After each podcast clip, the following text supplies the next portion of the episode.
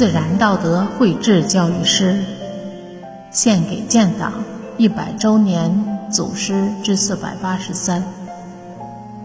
百年聚光。作者：山林子。陈然，陈然时任中共重庆地下党主办的《挺进报》特别支部书记。《挺进报》在重庆的秘密发行，引起敌人极大恐慌。当局曾三次下令限期破案。直到一九四八年四月二十日，由于叛徒出卖，《挺进报》的机关住所才被暴露。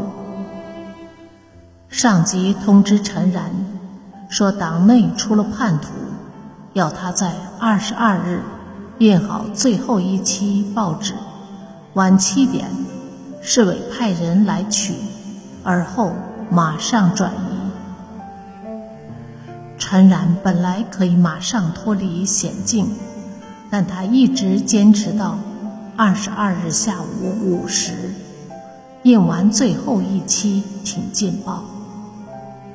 当他刚把蜡纸烧掉时，就不幸被捕了。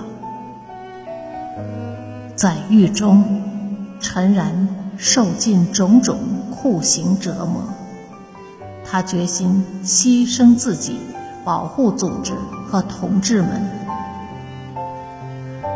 敌人用威胁利诱的办法要他写自白书。陈然拿起笔，写下了惊天动地的著名诗篇《我的自白书》。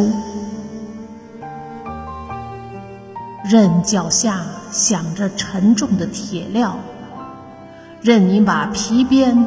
举得高高，我不需要什么自白，哪怕胸口对着带血的刺刀。人不能低下高贵的头，只有怕死鬼才祈求自由。独行拷打算得了什么？死亡也无法叫我开口。对着死亡，我放声大笑，魔鬼的宫殿在笑声中动摇。